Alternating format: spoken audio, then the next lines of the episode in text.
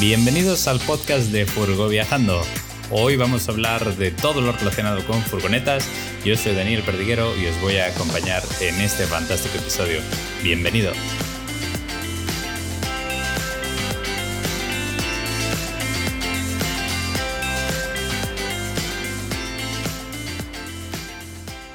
Muy buenas amigos, bienvenidos a un episodio más de Furgo Viajando.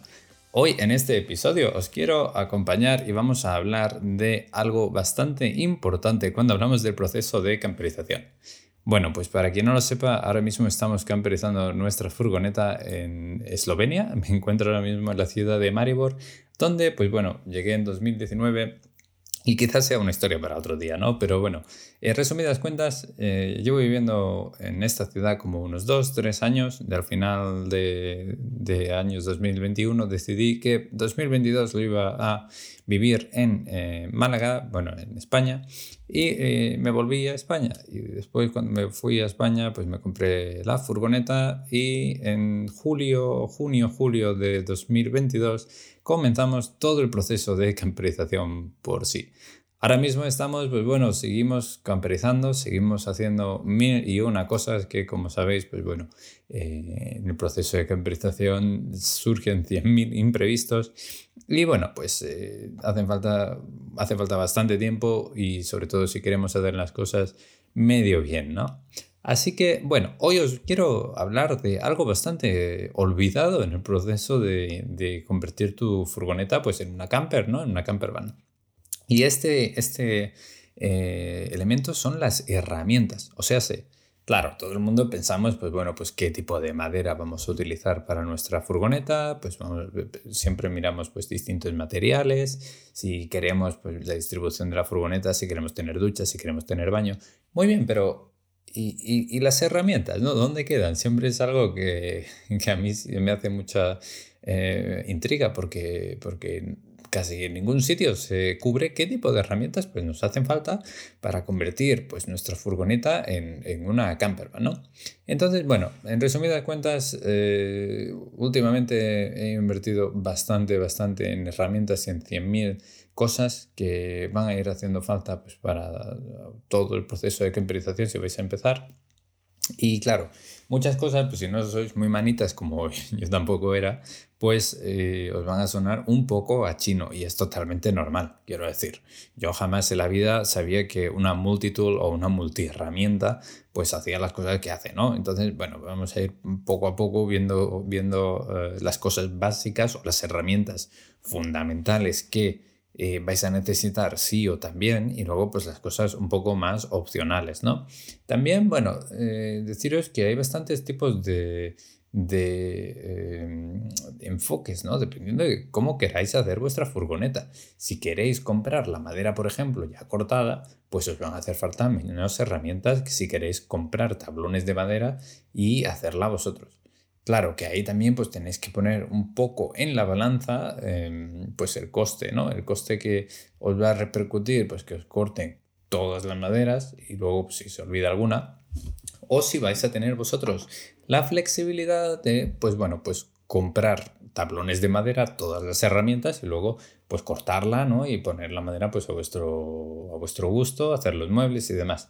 También en cuanto al resultado pues eh, es distinto. Si no tenéis experiencia cortando madera como yo no tenía, pues claro, va a ser un poquito más complicado, ¿no? Muy bien, vamos a empezar con quizá una lista de las herramientas fundamentales si vais a optar por hacer vosotros mismos los muebles de vuestra furgoneta, ¿no? En mi caso, la primera compra que hice fue un taladro atornillador. Yo, bueno, spoiler, a mí no me patrocina nadie, pero este, la marca que, con la que siempre he estado trabajando y la que me gusta más es eh, Parkside. Parkside es la marca de líder que, bueno, para quien no lo sepa, pues las herramientas de Parkside en su mayoría las hace Angel, que es otra marca alemana bastante conocida, lo que pasa que, bueno, pues es un poco más cara. A ver, cosas buenas y cosas malas. Yo os recomendaría que hagáis lo que hagáis, siempre os centréis en una marca y que intentéis estar pues con esa marca hasta el final. ¿Por qué? Pues porque normalmente esto es como las cámaras. al final yo soy fotógrafo, eh, videógrafo y al final pues eh, si decidís una cámara, o sea, una marca de, de fotografía o, de vídeo, por ejemplo en mi caso yo tengo Fujifilm, pues al final siempre os vais a, vais a tener las baterías de esa marca, los objetivos de esa marca, los cuerpos de cámara de esa marca, todo para esa marca. Pues esto es igual con las, con las herramientas. Al final tenéis que comprar un sistema de baterías y cargadores que os va a servir pues para todo. Mi caso, pues bueno, decidí eh, comprar un taladro tornillador de Parkside de 20 eh, voltios. Tienen dos, tienen 20 voltios y 12 voltios. Pues bueno, yo eh, me fui un poquito más, más de voltaje para tener ese extra de potencia. Y eso, y hasta ahora pues me va medio bien, me va bastante bien, aunque sí que hay alguna que otra herramienta que ojalá tuviese un poquito más de calidad, pero tampoco, tampoco pasa nada. O sea, me va bien, ¿no? Bueno, pues un taladro tornillador es básico. Un taladro tornillador os va a servir para todo, absolutamente todo lo relacionado con hacer cualquier tipo de agujero en vuestra furgoneta o proceso de camperización. Depósitos, eh, muebles, pues yo qué sé, agujeros en la, chapa de la furgoneta para pasar, para anclar los muebles, para pasar, eh, no sé, cualquier tipo de cosa que tengáis que hacer, un taladro tornillador es esencial, ¿vale? Esa fue mi primera compra. Luego, mi segunda compra eh, de herramienta, en mi caso, fue una sierra de calar. Estas sierras, ¿no? las sierras de la jigsaw en, inglés, son básicas también. Normalmente, mm, bueno, bueno, bueno, bueno, aquí podemos entrar un poco en, em, tierra de nadie, ¿no? Porque hay distintos tipos de sierra y dependiendo de la sierra, pues es para un uso u otro. En mi caso, la sierra de calar la he utilizado principalmente pues para hacer agujeros en la furgoneta y al principio para cortar madera, tablones de madera. A ver, las sierras de calar hay que saber usarlas, ¿vale? Entonces, bueno, toda herramienta hay que saber usarla. Es buena idea que os leáis el manual, por ejemplo, y que veáis un montón, muchísimos vídeos. ¿Por qué? Pues porque, eh, por ejemplo, en mi caso yo estaba cortando madera muy rápido y con una sierra con eh, muy pocos dientes. Entonces el corte que hacía en la madera pues eh, era muy vasto y además se iba a la sierra y me salía el corte doblado. Luego ya, pues cuando te pones a leer un poco más y a ver vídeos y dices, contras, ¿por qué a la gente que usa las sierras de calar le sale bien eh, el corte y a mí me sale regular? Pues bueno, pues ya te pones a leer y ves que, que tienes que cortar normalmente a velocidades bajas y con sierra con más dientes para que el resultado pues sea más fino. Ya, pero bueno, eso es algo que vimos, pues, os descubrimos bastante más tarde, ¿no? Luego, el problema que tiene la sierra de calar, eh, que necesitas tener la madera suspendida porque si no, pues bueno, pues claro, pues la sierra eh, cala, obviamente, y como lo hagas en el suelo, pues te cargas el suelo, ¿vale? Mm, bastante, bastante sencillo. ¿Ventaja que tiene la sierra de calar? Pues puede cortar lo que quieras, metal, eh, plástico, madera, da igual, se lo, se lo, traga todo, ¿no? Puedes cortar lo que quieras, además son muy portátiles y las puedes poner donde sea y ya está. O sea, a cortar las ventanas, por ejemplo, pues bueno, nos fue medio bien, aunque al final cambié, ¿no? Muy bien, tercer tipo de herramienta que, que compré y que creo que es bastante necesaria, ¿no? Hasta ahora todas han sido con batería, ahora voy a empezar con las que no son con batería, aunque podrían ser, ¿vale? Compré una sierra de mesa una sierra de mesa es básicamente una sierra circular, o sea, mm, una sierra un poquito más grande, la habéis visto, una sierra de, circular de corona, ¿no? Normal, que pues como su nombre indica, está en una mesa. y entonces lo que tú haces es mover la madera en eh, la mesa, ¿no? A lo largo. Claro, creo que ha sido la sierra que menos he usado, porque cuando la compré, eh, luego me di cuenta de que tenía los dientes desafilados, algunos estaban rotos, tuve que comprar otro día, otra, mm, otra hoja de sierra por sí. Y luego cuando ya me llegó, pues ya había cortado lo que tenía que cortar en ese momento. Luego no sabía usarla bien, eh, porque, claro, pues estaba mal ajustada lo que era el, eh, un accesorio que tiene detrás de la sierra que es para que no eh, te dé la famosa patada de, estas herramientas. Bueno, al final luego también no me cabían de ancho las, las, maderas que tenía que cortar Y para lo que yo también necesitaba la sierra, que era pues para cortar listones de madera en ese momento, pues no, no servía porque necesitabas un soporte especial para poder cortar listones de madera, porque si no, pues te podía cargar la madera a la sierra a tu mano. Entonces dije, bueno, pues ya está. Sierra de, eh, de, mesa, pues por ahora no, ¿no? Y esto me llevó pues a eh, comprar otra cosa que también me hacía falta, porque en el momento eh, tenía cosas para cortar metal, pero por ejemplo me hacía falta cortar un perfil de metal y no tenía nada, porque la sierra de, de calar no, no, me iba a hacer el apaño en ese, en ese caso. Entonces, eh, mirando, pues encontré que en Bricomart, que es un sitio a nivel de España que está bastante extendido también, es un almacén de construcción como Leroy Merlin o Bauhaus, por ejemplo, pues en, este sitio al final eh, encontré que, vendían este tipo de, eh, una moladora, ¿no? Esta herramienta que me permitiría cortar metal bastante fácil y bueno, pues en principio muy bien. Compré una moladora que me costó, creo que fueron unos, unos 13, eh, 14 euros y hasta ahora pues, la sigo usando y sin problema. Una moladora es básicamente eh, un aparato que tiene una hoja también de sierra, más o menos. No es, una sierra per se, es un disco, un disco de corte que, bueno, que existen de, para metal o para, o para otros tipos de materiales y luego para corte fino, para corte grueso. Bueno, y con eso hice bastantes cosas. Por ejemplo, pues la segunda ventana, cuando ya corté con la sierra de, de, calar, pues al final tuve que hacer algún tipo de ajuste y ese lo hice pues con la con la moladora y, genial. O sea, bastante, bastante bien, muy contento. Creo que es una de las herramientas que más me gusta y que más satisfacciones me ha dado porque es muy fácil de usar. Y además, aparte de cortar, también puedes eh, lijar metal y sin problema. Es una herramienta bastante barata y muy, muy útil, ¿no? Así que bueno, eh, creo que todo el mundo debería invertir en una moladora si vais a camperizar vuestra furgoneta. Con la moladora después hemos cortado pues de todo, varillas roscadas, por ejemplo, hemos cortado, pues eso, como digo, las ventanas, perfiles de, de la cama, los hemos lijado, o sea que en principio muy muy bien y muy contento con la moladora angular, ¿vale? ¿Qué más? Luego, otra cosa que hicimos una, una inversión un poco más adelante fue la, herramienta multifuncional. Esto es una herramienta bastante interesante que lo que permite es hacer cortes que con cualquier otra sierra son imposibles o muy difíciles, ¿no? Por ejemplo, em, es una herramienta que puede cortar recto.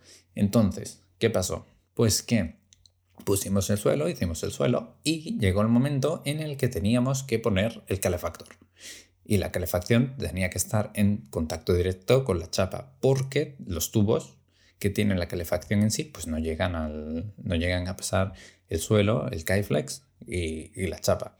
Entonces eh, necesitábamos cortar la madera, cortar el Kaiflex, pero no cortar la chapa. ¿Cómo lo hicimos? Pues pensamos bastante en, distintos métodos, como por ejemplo eh, el coger con un cincel y bueno, pues darle a, a, la madera, ir cortando y hasta ir sacando capas. Pero al final, pues bueno, pues compramos esta eh, herramienta funcional que vimos en Lidl, de Parkside también. Y, pues bueno, creo que ha sido una de las mejores compras. La estamos usando para mil cosas y estamos súper contentos con ellas. Porque con esta herramienta multifuncional, como digo, puedes cortar fácil y rápido, eh, bastante, de forma bastante precisa. Y además, pues lijar, por ejemplo, o bueno, principalmente cortar, pero bueno, si te hiciese falta lijar también, ¿no?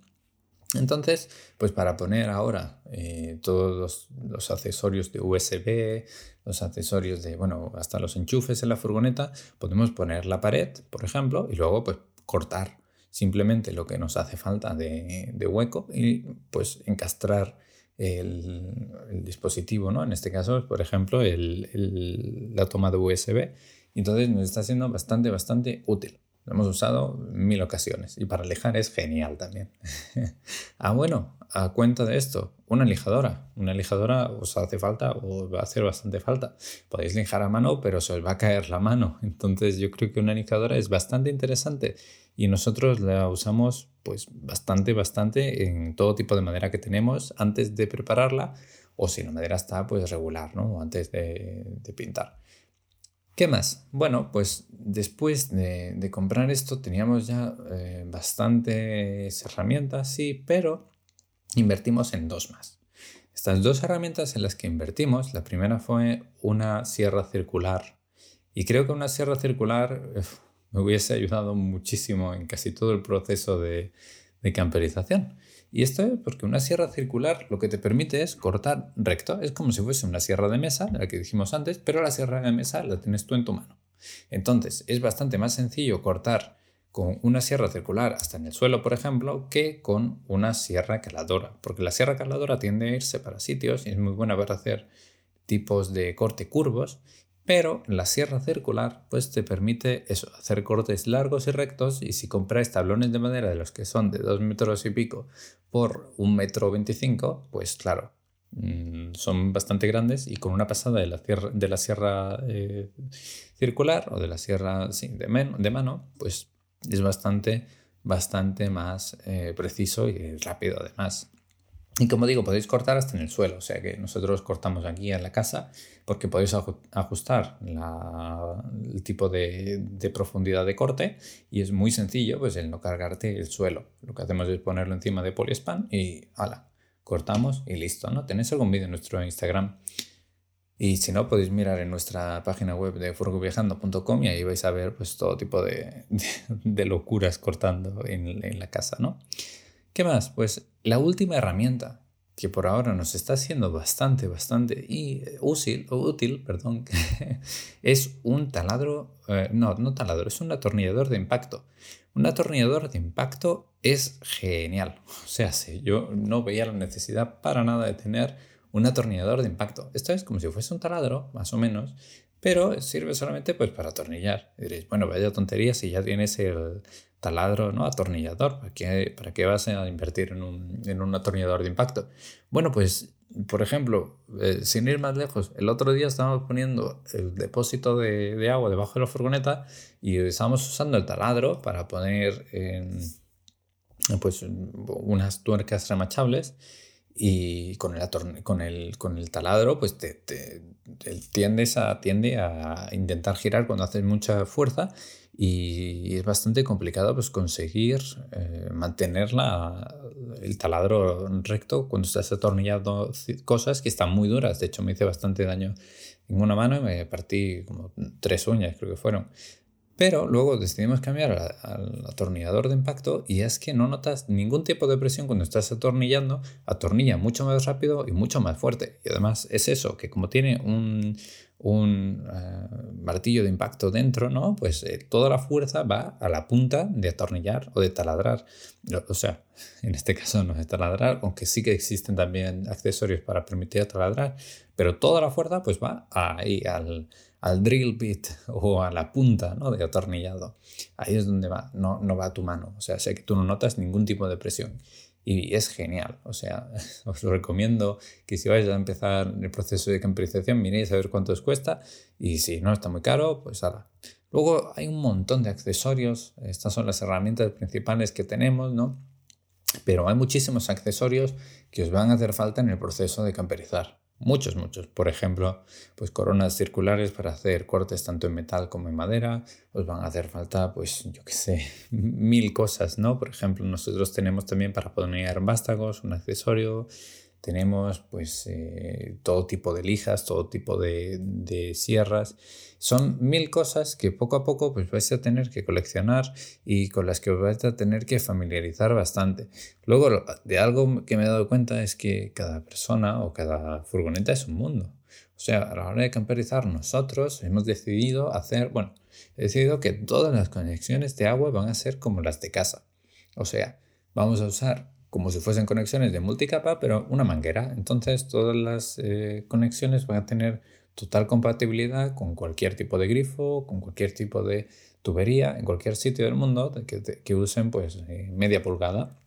Y esto es pues eso, porque no sabemos si el día de mañana se nos va a reventar algún tipo de tubería de conexión y yo no quiero que no podamos encontrar un reemplazo en cualquier sitio del mundo. Entonces, si nos vamos en la ruta de tener algo muy específico para caravanas, va a ser muy complicado que podamos arreglarlo en cualquier sitio, cualquier momento, ¿no? Por eso, por eso es nuestra, bueno, nuestra decisión de, tomar eh, elementos muy comunes eh, para poder, pues eso, eh, repararlo fácil. Luego también el sistema de drenaje de agua es pues igual que el de casa, de 40, 40 milímetros, una tubería bastante grande, pero que pues yo creo que es bastante útil si queremos la máxima eficiencia, ¿no?